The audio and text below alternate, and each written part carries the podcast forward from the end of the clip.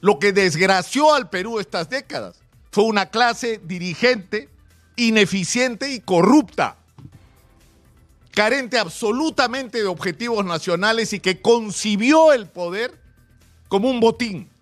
Llegas al gobierno para levantarte todo lo que puedas. De eso simple y llanamente se trata. Y lo que está en discusión hoy, cuando se ha abierto así una ventanita para que eso cambie, con las elecciones primarias abiertas, es decir, para que ocurra en el Perú, que quien decida quiénes son los candidatos, es decir, quiénes van a terminar yendo a la presidencia, al Congreso y a, las diferentes, eh, diferentes instancias de elección, cuando se abre la posibilidad de que sea la gente la que decía no quieren, no quieren. Quienes han desgraciado al Perú quieren seguir desgraciándolo. Y nosotros estamos mirando cómo esto pasa. ¿Cuál es la, tragedia del Perú? O, dicho de otra manera, ¿cómo explicar la situación en la que estamos atrapados? En el Perú, a diferencia de Argentina, porque Argentina está yendo para donde nosotros ya fuimos. Nosotros ya fuimos desde el año 90. Pero ¿qué fue lo que pasó?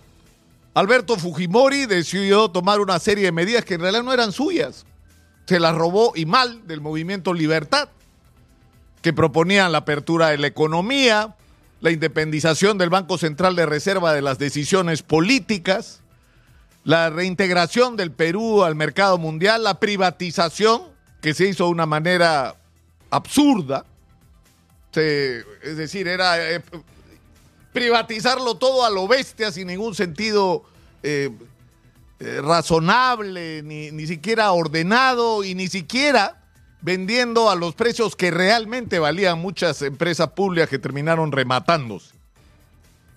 Pero lo cierto es que pese a todos los defectos de estas decisiones, gracias a que se tomaron, el Perú logró reincorporarse al, mercado internacional, logró dejar de ser un país de apestados y perromuerteros y se convirtió en un destino confiable para inversiones, que para ellos se hicieron concesiones que podían ser consideradas en algunos casos extremas, probablemente, siempre las cosas se pudieron hacer mejor y de otra manera. Pero lo importante es que eso que se hizo, que fue imperfecto, que no incluyó una reforma del aparato del Estado, no incluía un gran proyecto nacional de industrialización, ni incluyó una inversión multimillonaria en educación para transformar y democratizar realmente el Perú a través de una educación pública de calidad, en fin, más allá de todos los defectos. Esas medidas que se tomaron permitieron que el Perú empezara a crecer en términos macroeconómicos, que atrajera inversión y que multiplicáramos de una manera exponencial nuestros ingresos. Es decir, el Perú no solo creció en términos macroeconómicos, sino el presupuesto de la República se multiplicó prácticamente por siete. Entonces, ¿qué fue lo que falló? ¿Cómo es posible que en un país que tenía índices de crecimiento extraordinarios como era el Perú, hubiera tanta gente sin agua potable, sin desagüe, sin una vivienda digna? Que viviéramos en un país con esos índices de crecimiento y con un sistema de salud que se caía a pedazos. ¿Cómo era posible que tuviéramos un país que era celebrado como el milagro peruano y que simultáneamente tenía un sistema de educación que cada año es peor que el año anterior. ¿Cómo es posible que en este país del crecimiento la inmensa mayoría de la economía es informal?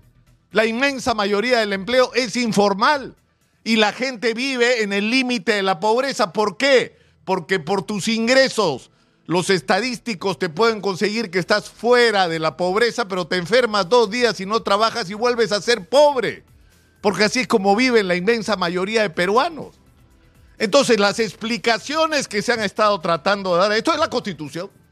Lo que hay que hacer en la constitución, que la verdad la constitución del 93 hay que cambiarla. Simplemente está tan mal hecha que hasta los que no quieren cambiarla la están cambiando y la cambian todas las semanas y miren lo que están cambiando y a eso voy. Lo que ha fallado fundamentalmente en el Perú no es solamente que tenías un proyecto de país imperfecto que terminó beneficiando solo a unos pocos y no resolviendo los grandes problemas nacionales y que por lo tanto Hay que replantearse un proyecto como país para los próximos 30 años, de aquí hasta el 2050, sino que hay que hacer algo fundamental. ¿Qué es lo que falló de manera decisiva en el Perú? Su clase dirigente. Lo que desgració al Perú estas décadas fue una clase dirigente ineficiente y corrupta, carente absolutamente de objetivos nacionales y que concibió el poder como un botín Llegas al gobierno para levantarte todo lo que puedas. De eso simple y llanamente se trata.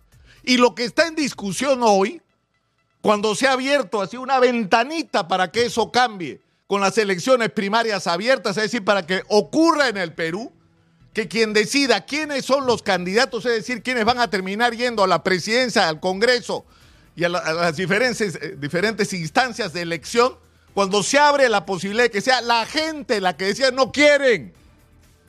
No quieren. Quienes han desgraciado al Perú quieren seguir desgraciándolo. Y nosotros estamos mirando cómo esto pasa. Ayer, hoy están discutiendo en el Congreso el desaparecer las elecciones primarias o relativizarlas a tal punto que va a depender de los dueños de los partidos. Si el dueño de los partidos quiere, habrá elecciones primarias abiertas y obviamente no van a querer.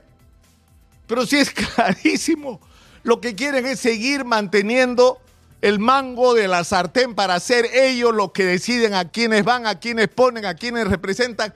Y vamos a seguir en lo mismo si no cambiamos esto. Pero creo que el mensaje es claro, el Perú necesita con urgencia una nueva clase dirigente. Necesitamos, por supuesto, que esa nueva clase dirigente tenga un horizonte claro de a dónde diablos queremos llevar al país que acabemos con esta polarización que nos está haciendo tanto daño de años de años revolcándonos en el fango, que nos pongamos un objetivo como país, ¿qué diablos vamos a hacer con las inmensas riquezas que tenemos? No solo cómo las vamos a sacar para ver cómo se las llevan, sino cómo las vamos a sacar para nuestro propio beneficio. ¿Cómo vamos a construir refinerías? ¿Cómo vamos a utilizar el, puesto, el puerto de Chancay para transformar no solo la economía, la vida de millones de peruanos? ¿Cómo vamos a hacer para potenciar la agricultura de exportación, el turismo, todo lo que se pueda hacer en el Perú con la pesca? Es decir, somos un país rico, lleno de posibilidades. La pregunta es cómo diablos vamos a hacer para gestionar esos recursos, para convertirnos en unas pocas décadas en un país del primer mundo. Que no es una frase, es una posibilidad real que debe significar el cambio de la vida para todos los peruanos, para bien. Pero para eso necesitamos que una clase dirigente asuma ese proyecto y se involucre y se compre el pleito de meterse en política, porque la política en manos de estos, que están decidiendo las cosas, que no saben ni qué hacerse con el Ministerio del Interior en el gobierno y que están actuando a espaldas del país en el Congreso, esto no da más. Esto no da más. Y yo creo que, ya es hora, pues, ¿no? Y es hora que dejemos de ser los espectadores de nuestra propia desgracia. No hay nadie a quien echarle la culpa. Nuestra pasividad es la que está permitiendo que esto que está pasando siga pasando. Soy Nicolás Lucar, esto es Hablemos Claro, estamos en Exitosa, la voz que integra al Perú, 95.5 en la FM en Lima, acuérdense que estamos en el canal 34 de Movistar,